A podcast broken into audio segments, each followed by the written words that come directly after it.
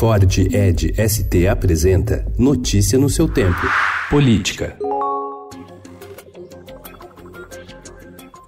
O plenário do Senado aprovou ontem projeto que permite aumentar o valor destinado ao fundo eleitoral, principal fonte de recursos para as campanhas políticas. O texto também flexibiliza punições e dificultava a fiscalização de partidos, mas diante da repercussão negativa, os senadores recuaram de aprovar estas mudanças na legislação. Caberá agora à Câmara decidir se retoma o pacote de benesses às legendas ou mantém o projeto sem essas alterações. Há um consenso entre deputados e senadores de destinar apenas 1 bilhão e 710 milhões de reais ao fundo, o mesmo valor de 2018.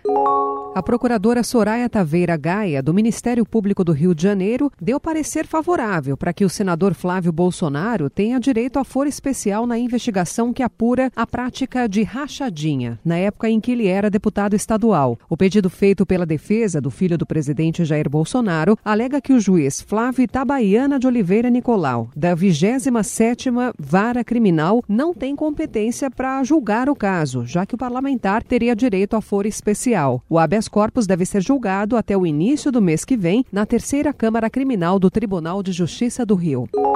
Em seu último dia como Procuradora-Geral da República, Raquel Dodge disse que seu gabinete promoveu uma diminuição da exploração de vazamentos em uma crítica indireta à gestão de seu antecessor Rodrigo Janot. Com esse argumento, Dodge rebateu críticas sobre a paralisia das investigações de dezembro de 2017 até agora. O Estadão revelou anteontem que Raquel segurou casos da Lava Jato por um ano ou até mais. Em agosto, o ministro Edson Fachin, relator da Lava Jato no Supremo Tribunal Federal, questionou a então chefe do Ministério Público sobre o andamento das apurações que aguardavam o posicionamento da Procuradoria-Geral da República.